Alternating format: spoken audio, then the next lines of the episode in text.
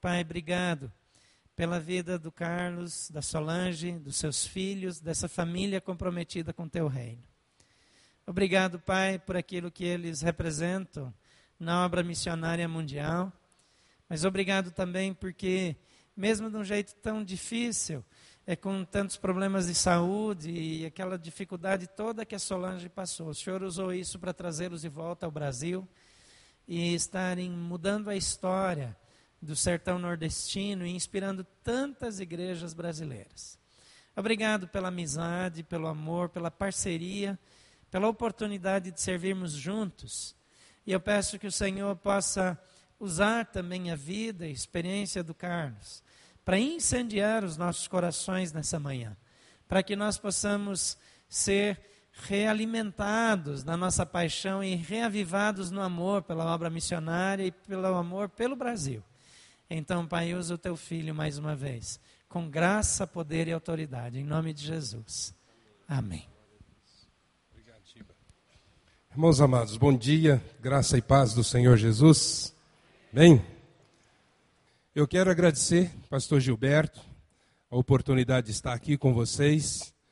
E eu quero compartilhar hoje uma palavra que está no meu coração Gente, eu sou um contador de histórias. Eu passei todos esses anos na África e agora no Nordeste, e eu aprendi uma coisa: se você quer que um nordestino, um africano, receba bem a sua mensagem, embale essa mensagem em boas histórias. Vai ser a melhor estratégia para que ele realmente receba a sua mensagem. Então, vamos bater um papo aqui. Eu quero contar algumas histórias para vocês e espero que Deus realmente fale ao seu coração. Eu sou uma pessoa muito fácil de ser analisada. É só você ouvir o que eu prego e você sabe o que eu estou vivendo nesse momento. Nós temos aquele tema ali que o feijão está devolvendo aí para a tela, ah, baseado em João 3,16. Mas o texto que eu quero ler com você é João 10,10. 10. Esse versículo de João 3,16 foi o primeiro versículo que eu ouvi alguém falando sem olhar para a Bíblia. Eu devia ter uns 30 dias de convertido. Me converti dentro de uma comunidade terapêutica em 79 quando muitos de vocês nem eram nascidos ainda. Foi lá que eu conheci Jesus. E quando eu vi um pregador falando esse versículo pela primeira vez, sem olhar para a Bíblia, eu falei: um dia eu vou fazer esse negócio aí também. E, e aí comecei a pregar. Um mês depois eu estava pregando pela primeira vez numa praça pública. Comecei pregando lá no meio do mato, treinando o meu sermão para as árvores. Nunca nenhuma árvore se converteu, mas foi lá que eu pratiquei a minha mensagem. E eu lembro que a primeira vez que eu preguei foi justamente esse texto, numa praça pública no centro de Bauru. Eu fui mandado, meu líder estava aqui. Quando eu terminei de pregar, uns dois minutos, engasguei, dei um branco, não, não lembrava mais nada. Virei para ele e ele disse: Faça o apelo. Eu acho que eu preguei tão mal que não tinha ninguém na minha frente ouvir, mas eu fiz o apelo, obedeci. De repente eu tinha cinco pessoas na minha frente, recebendo Jesus como Salvador. fiquei numa alegria que você não faz ideia.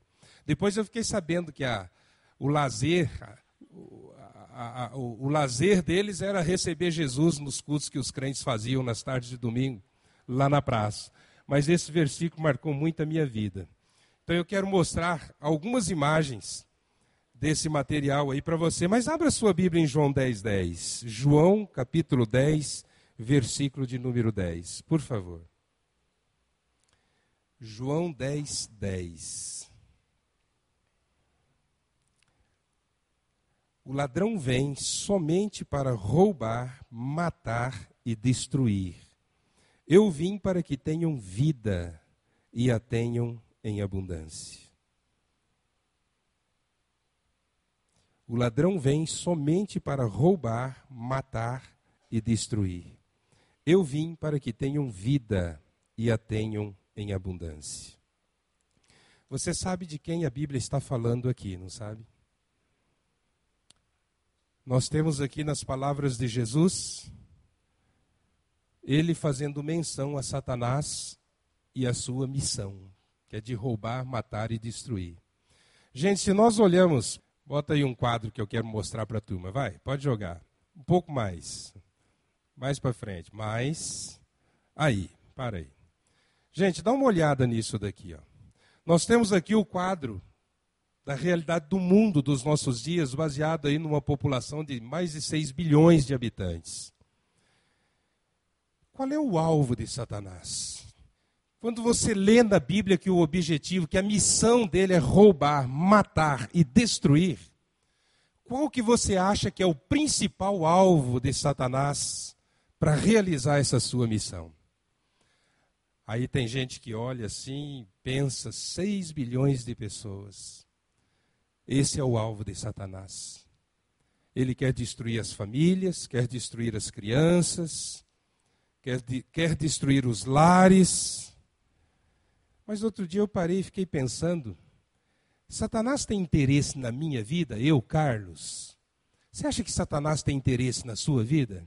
Bonitão que está aí na frente. Você acha que tem? Que, que você tem de tão interessante que você se acha o principal alvo de Satanás?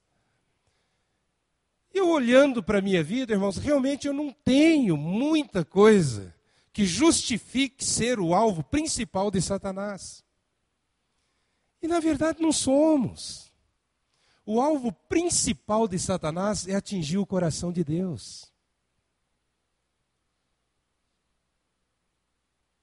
O coração de Deus, ele é atingido quando cada habitante desse planeta é atingido por Satanás.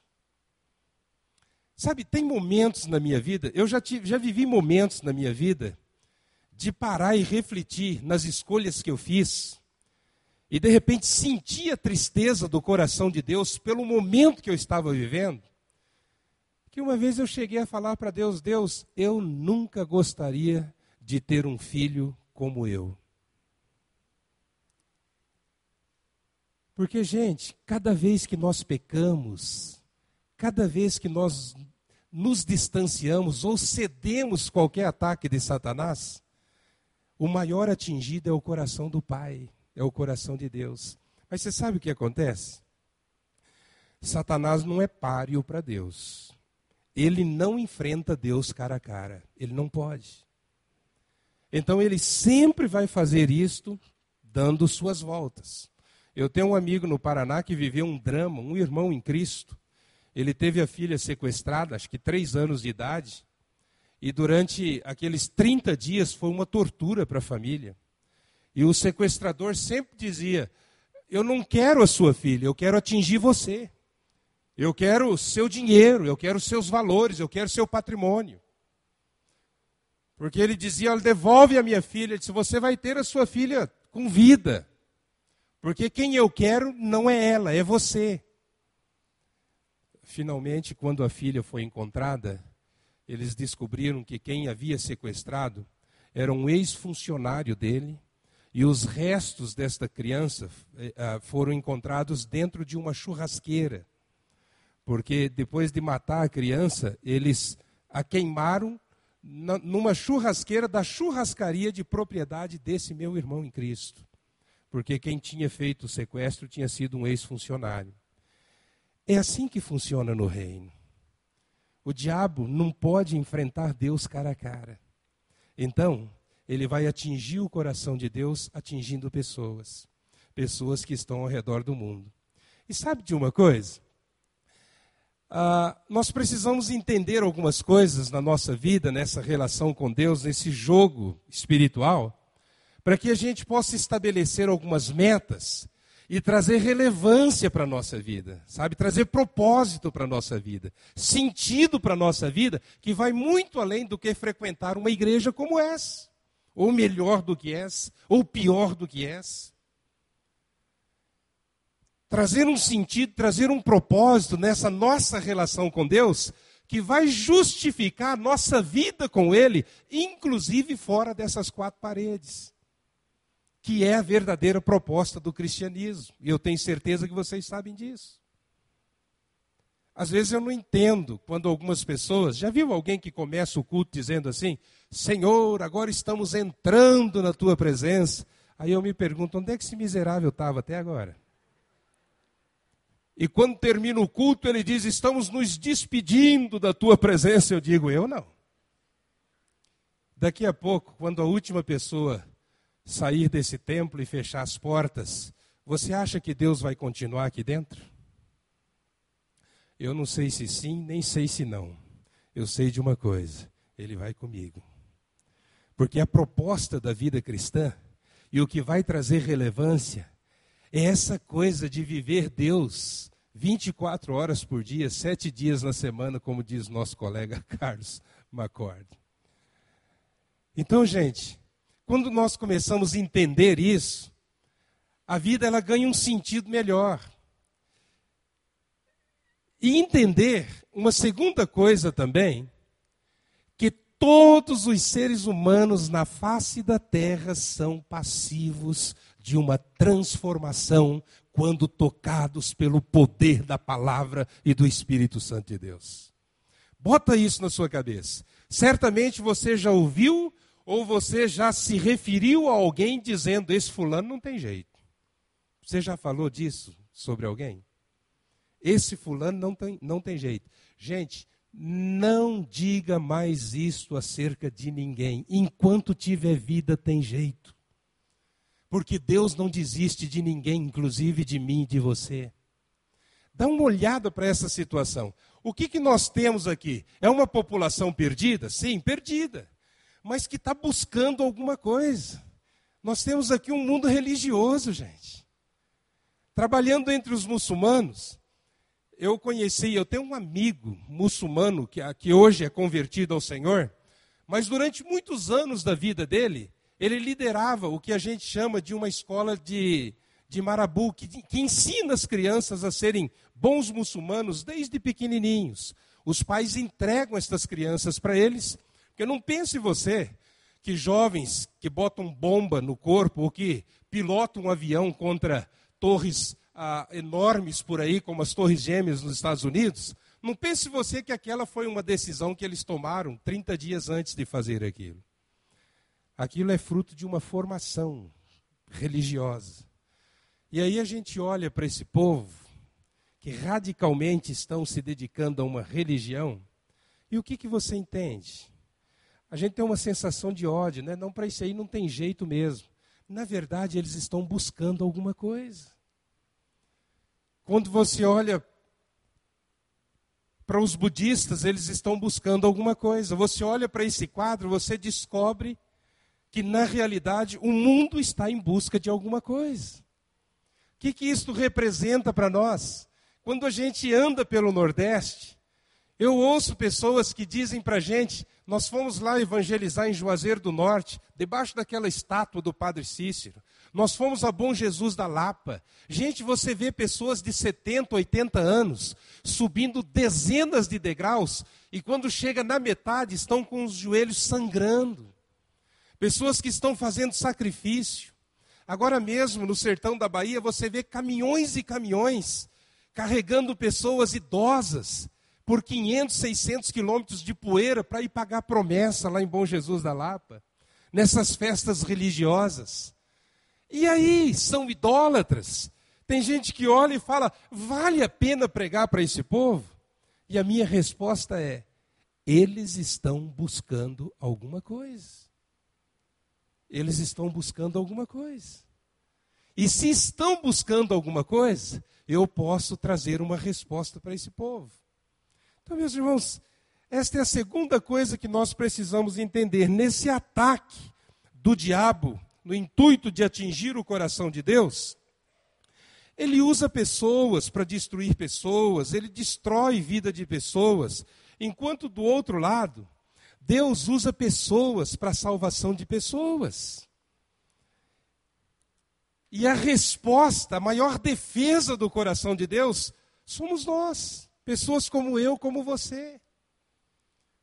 Por isso que o que nós recebemos da parte de Deus, nós não podemos reter, nós não podemos guardar só para nós.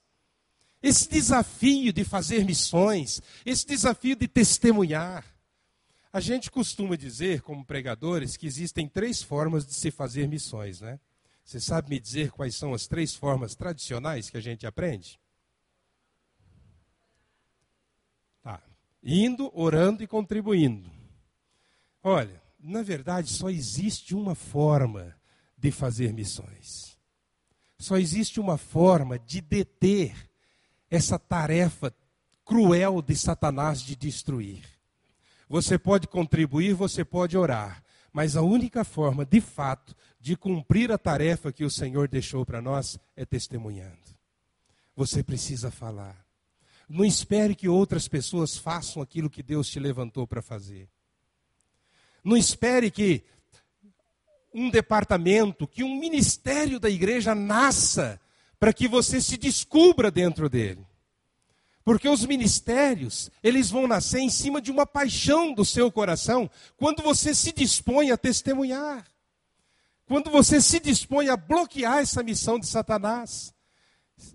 O ano passado eu estava com um amigo, pastor de uma igreja lá em Santo André, e ele me apresentou uma moça e me contou a história dela. A igreja dele fica numa avenida no centro de Santo André, onde é uma zona de prostituição. Vai dando seis, sete horas da tarde, as mulheres, os travestis estão todos lá, vestidos para o trabalho que rola a noite inteira. E no horário do culto, todo mundo tem que passar por ali, por esse corredor, para poder chegar à igreja. E um dia uma irmãzinha incomodada chegou para ele e disse: Pastor, a gente não está fazendo nada.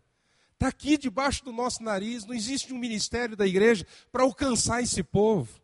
Ele virou para ela e disse assim: Não existia, agora existe. E começa aqui em cima dessa inquietação que você tem no coração. Trouxe essa moça para frente, desafiou mais uma meia dúzia de pessoas e nasceu um ministério dentro daquela igreja. Ele é engraçado, ele conta que logo em seguida ele foi batizar os primeiros frutos, e entre eles tinha alguns ex-travestis e que tinha também o vírus da AIDS. E ele ficou preocupado de entrar no batistério para batizar essa pessoa. E ele até perguntou para um médico: não tem perigo? Eu disse: não, pastor, imagina. Ele disse: como eu gostaria de ser pastor presbiteriano nessa hora.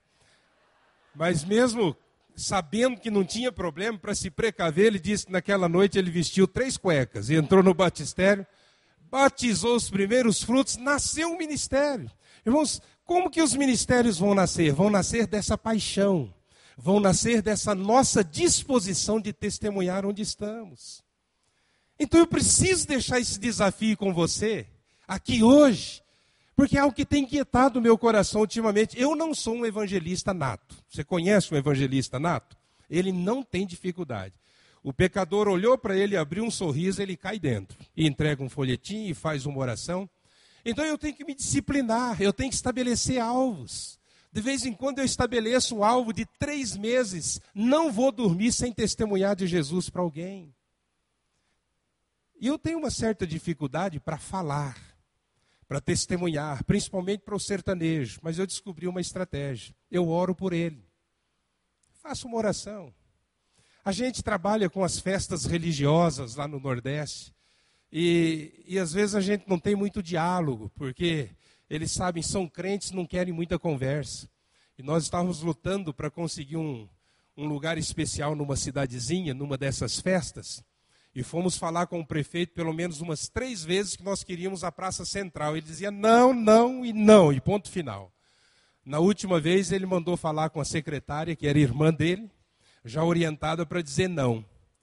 Eu vi que a coisa não ia fluir mesmo. Eu falei: vem cá, deixa eu fazer uma oração, porque um sertanejo nunca rejeita uma oração.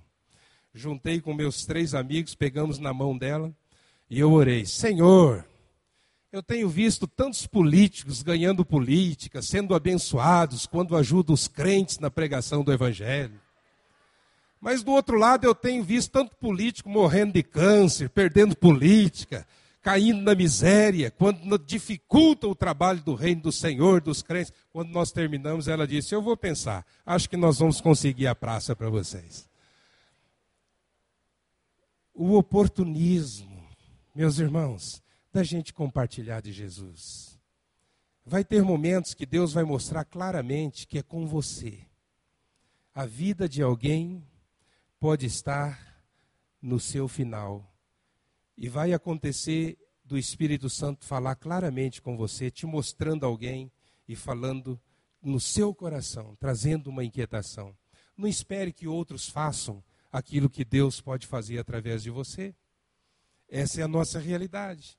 E se nós queremos bloquear essa missão, essa, essa tarefa estratégica de Satanás alcançar, tocar o coração de Deus com tristeza, então nós precisamos nos levantar. Porque Deus usa pessoas. Deus usa pessoas. E é uma coisa extraordinária. Você precisa acreditar que quando ele diz que veio para dar vida e vida com abundância, ele veio para isso mesmo. Ele faz, ele dá, ele manifesta o poder dele. Então não olhe para sua família como se nada estivesse acontecendo de atuação de Satanás dentro da sua casa. Não desista nem das pessoas mais próximas, que você sabe muito bem dos problemas que elas trazem, e às vezes você acredita que Deus pode mudar o índio, que Deus pode mudar o africano, mas não acredita que essa tarefa inacabada que ainda existe dentro da sua casa, que ela pode terminar através de uma atuação do Espírito de Deus. Quantos aqui ainda têm parentes que não conhecem Jesus dentro de casa? Não estou falando de tio, de tia, não. Estou falando de pai, de mãe, de filhos. Quantos tem? Levanta a mão, deixa eu ver. Você está vendo? Nós temos uma tarefa inacabada. Eu não quero te trazer nenhuma condenação, mas não espere que Deus use outras pessoas para fazer o que Ele quer fazer através de você é o seu Nordeste, é a sua Brasília, é o seu bairro, é a sua casa, é a sua África, é a sua China, é a sua Europa. Não espere que Deus faça através dos outros. Eu, eu venho de uma família de quatro irmãos, de oito irmãos. O meu segundo irmão mais velho morreu com AIDS, ele era traficante. E nós tivemos a infelicidade de 12 anos atrás sepultar o meu irmão. E depois eu vi a minha cunhada caindo de joelhos no chão, quando nós fizemos os exames dela e dos três filhos que restaram e constatamos que ela também estava com AIDS. Ela caiu em desespero e ela gritava pedindo que Deus fizesse um milagre na vida dela. Na vida dela realmente Deus fez. E o meu irmão, que acabou com a vida dele, só veio se converter três dias antes de morrer, pele e osso, num leito de um hospital. Mas, meus irmãos, eu fui o primeiro a conhecer Jesus. Hoje, no momento que você levantou a sua mão, eu não levanto mais a minha mão. Porque naquele, naquele primeiro ano da minha conversão, eu disse para Deus: Deus, eu quero voltar para casa. E eu quero ganhar minha família para Jesus. E o meu pai era um piauiense da cabeça dura, coração endurecido, idólatra, que veio do catolicismo, ferrenho. E eu perguntei para ele, pai, o senhor crê em Deus? Ele disse, eu creio. Então, joelho aqui, deixa eu fazer uma oração para o Senhor, receber Jesus como Salvador. Ele disse: Eu não posso, porque eu tenho um monte de outros impedimentos. Ele fumava, ele disse: Eu também fumo, e eu não posso fazer isso, porque Deus, ele, ele tem nojo da vida que eu vivo.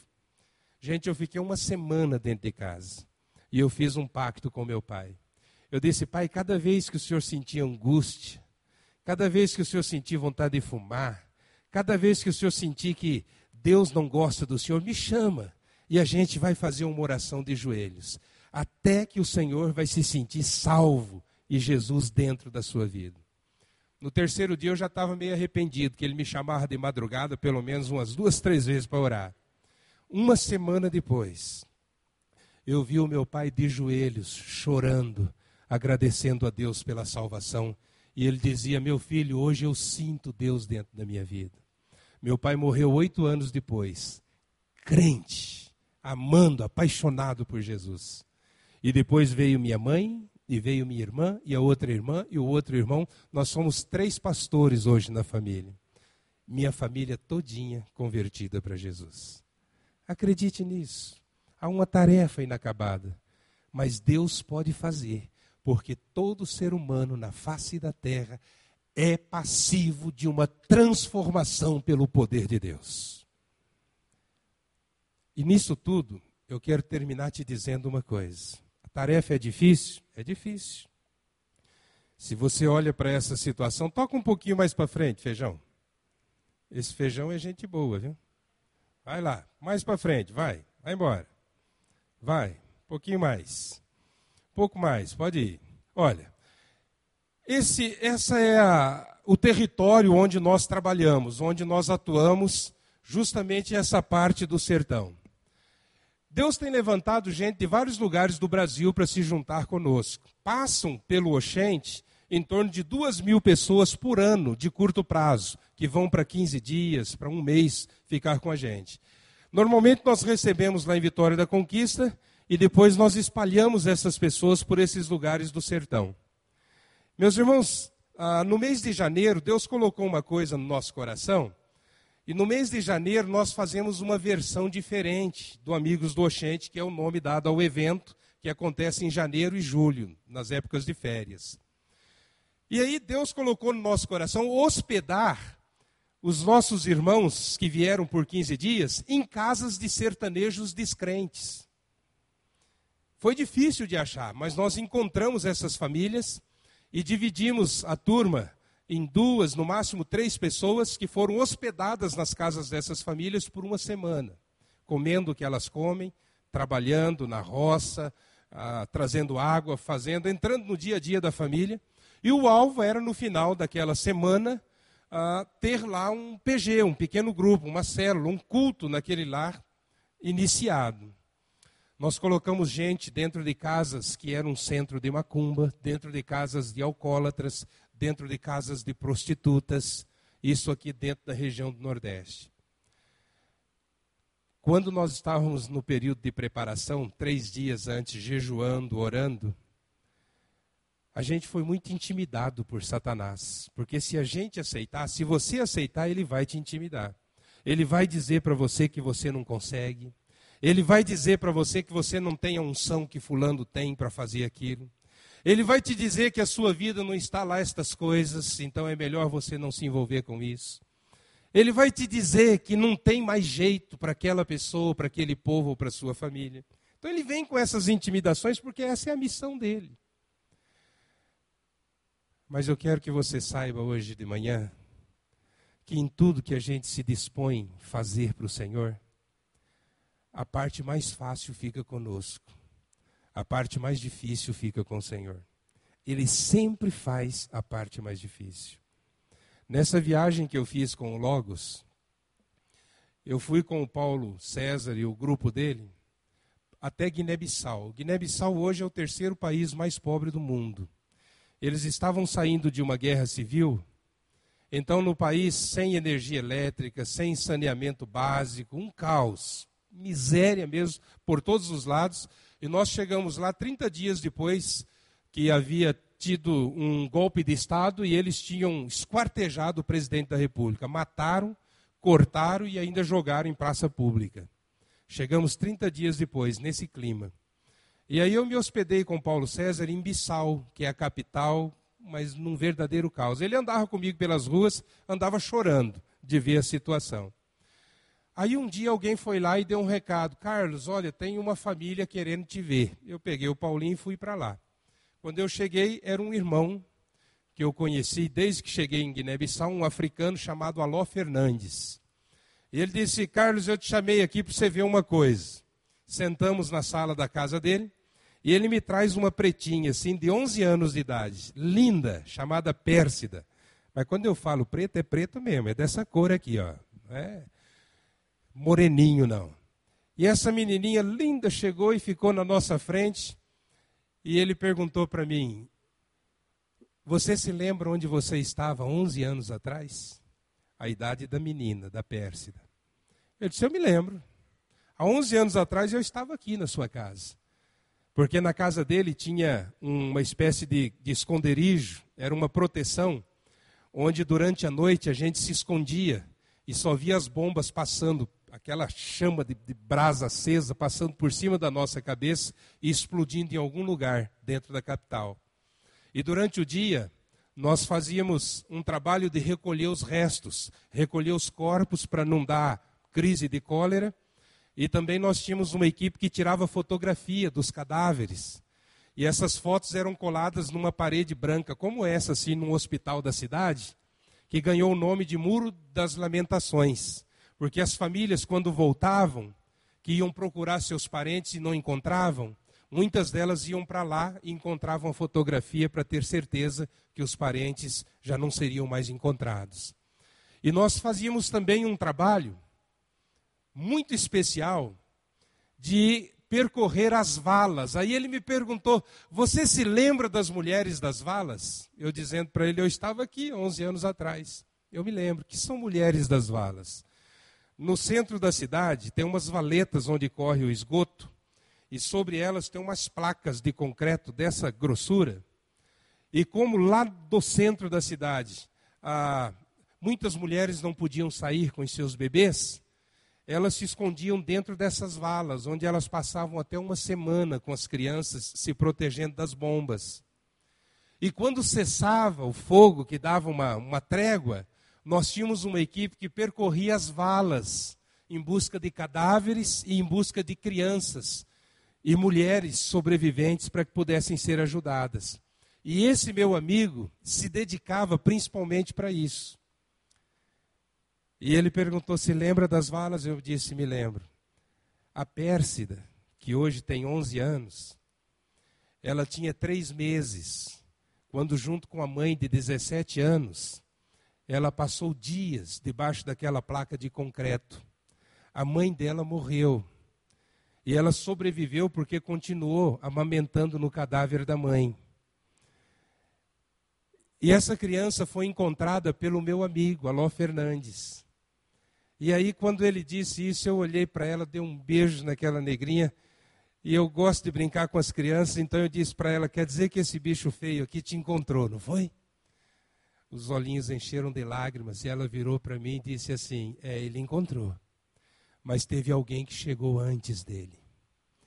E ela me disse: O papai do céu chegou antes dele. Quero terminar nesta manhã te dizendo que o Senhor sempre chega antes. Você não precisa aceitar as intimidações do diabo. Quando ele diz que dá vida e vida com abundância, ele quer dizer que o que ele faz, muito embora exija mais sacrifício, mais fé, mais perseverança, o que ele faz nunca é igual ao que já foi feito, nunca é pior do que já foi feito, é sempre melhor, porque é vida com abundância a parte mais difícil sempre fica com ele. Então, não desista. O Senhor sempre chega antes. Mesmo quando você tem impressão que o seu mundo ou o mundo de alguém está de ponta cabeça. Mesmo que a impressão que você tem olhando para um povo, olhando para a sua cidade, seja aquela impressão assim que não tem mais jeito, não vale a pena. Mesmo assim, o Senhor chega antes. Ele já está fazendo, ele já está trabalhando. Você e eu só nós só temos que fazer a parte mais fácil. E eu nem estou falando aqui de você arrumar suas malas e ir para a África, ou para o Amazonas, ou para o Haiti. Porque eu acho que as coisas mais relevantes da nossa vida não começam aí elas começam muito antes disso. Elas começam na nossa relação íntima com Deus, quando Ele mostra o sofrimento alheio e nós sentimos o peso do coração de Deus e conseguimos responder. Deixa Deus te usar. Deixa Deus te usar.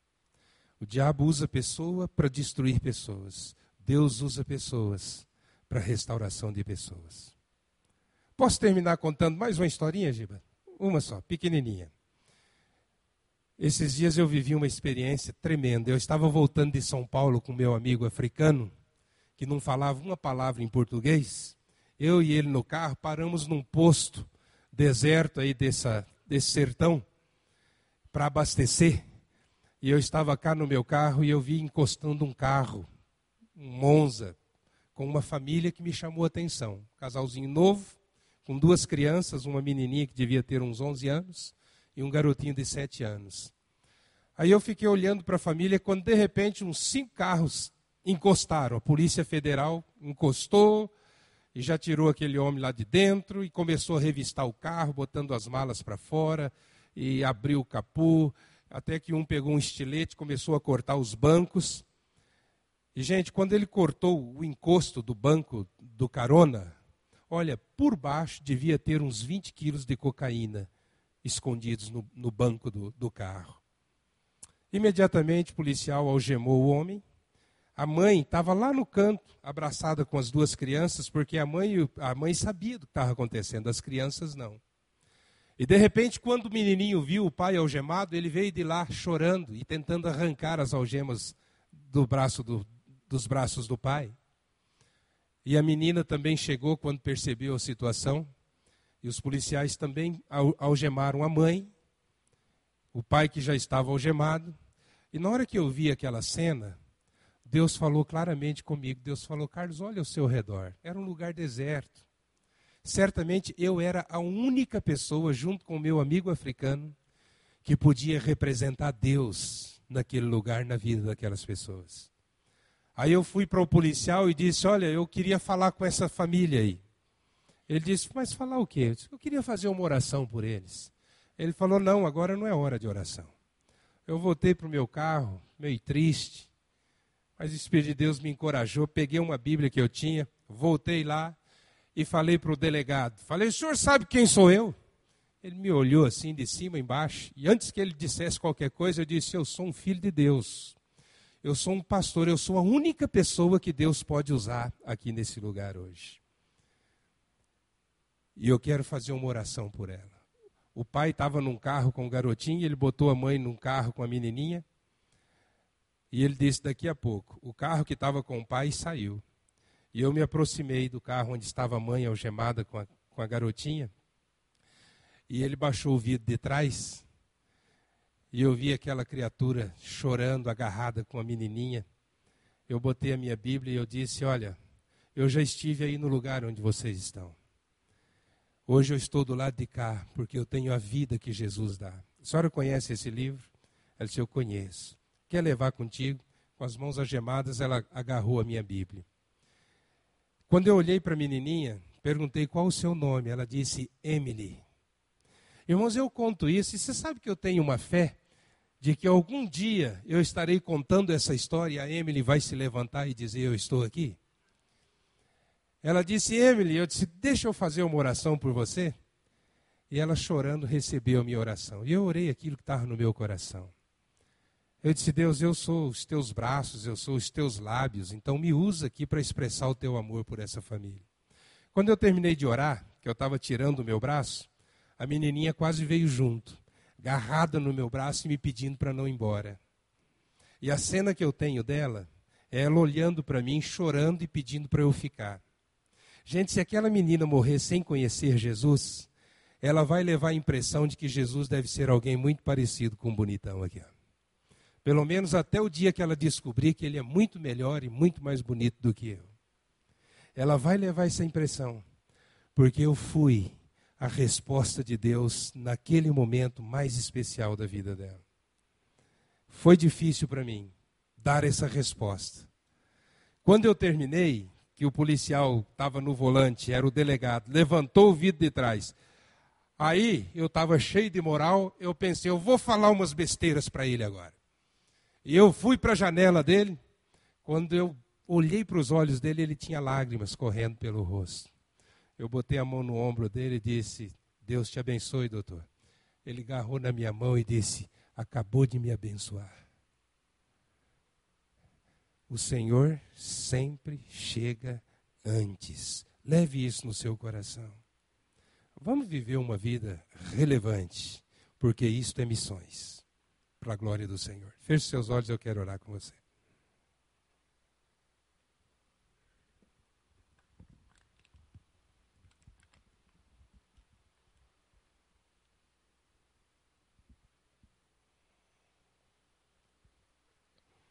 Eu queria que antes da minha oração, você mesmo ficasse em silêncio um pouquinho. Faça apenas uma pergunta para o Senhor. Diga, Deus, como que o Senhor quer me usar? Como que eu posso viver uma vida realmente relevante a partir de hoje? Onde é que eu me encaixo aí, Senhor? E depois destas perguntas, você não precisa fazer nenhuma promessa para Deus. Mas você pode fazer entregas para Ele. Você pode entregar aquilo que hoje de manhã, ouvindo essa mensagem, você sente que ainda não pertence a Ele. Você pode se dispor e dizer: Senhor, me use, eu quero ser os teus lábios, eu quero ser os teus braços. Me ajude a viver uma vida fazendo coisas relevantes para o Senhor. E se você quer dar uma resposta para Deus, eu te convido para ficar de pé onde você está agora. E aí sim eu posso orar junto com você. Se ele falou o seu coração e você quer dar uma resposta para ele, fique de pé no nome de Jesus. E eu quero orar junto com você. E dizer, Deus, eu não quero esperar que o Senhor use outros, quando quem deve ser usado sou eu, Senhor. Você precisa pedir perdão ao Senhor, fique de pé e peça perdão. Você precisa fazer uma entrega completa, fique de pé e faça essa entrega. Você precisa dar uma resposta para aquilo que os teus olhos hoje de manhã foram abertos e você passou a enxergar algo que você não via a partir de hoje, então dê essa resposta, ficando de pé junto comigo. Faça a sua entrega, meu irmão, minha irmã. Faça sua entrega. Diga para Ele o que você precisa dizer. Senhor, eu te agradeço, porque o Senhor nunca desiste de nós e nunca desiste de ninguém. Te agradeço porque a parte mais difícil o Senhor sempre faz. E junto com os meus irmãos aqui nesta manhã, eu quero dispor a nossa vida, Senhor. Usa a nossa vida, Senhor. Usa a nossa vida para deter essa obra do inferno de destruir pessoas e atingir o teu coração, Senhor. Ajude que cada um de nós vá no caminho oposto, apresentando pessoas, alegrando o teu coração, fazendo diferença na vida de pessoas que o Senhor coloca no nosso caminho ou nos coloca no caminho delas. Usa a nossa vida, Senhor. Usa a nossa vida, Senhor. Usa a nossa vida, Senhor. Em nome de Jesus Cristo, usa a nossa vida, Pai. Em nome de Jesus. Amém. Que Deus te abençoe.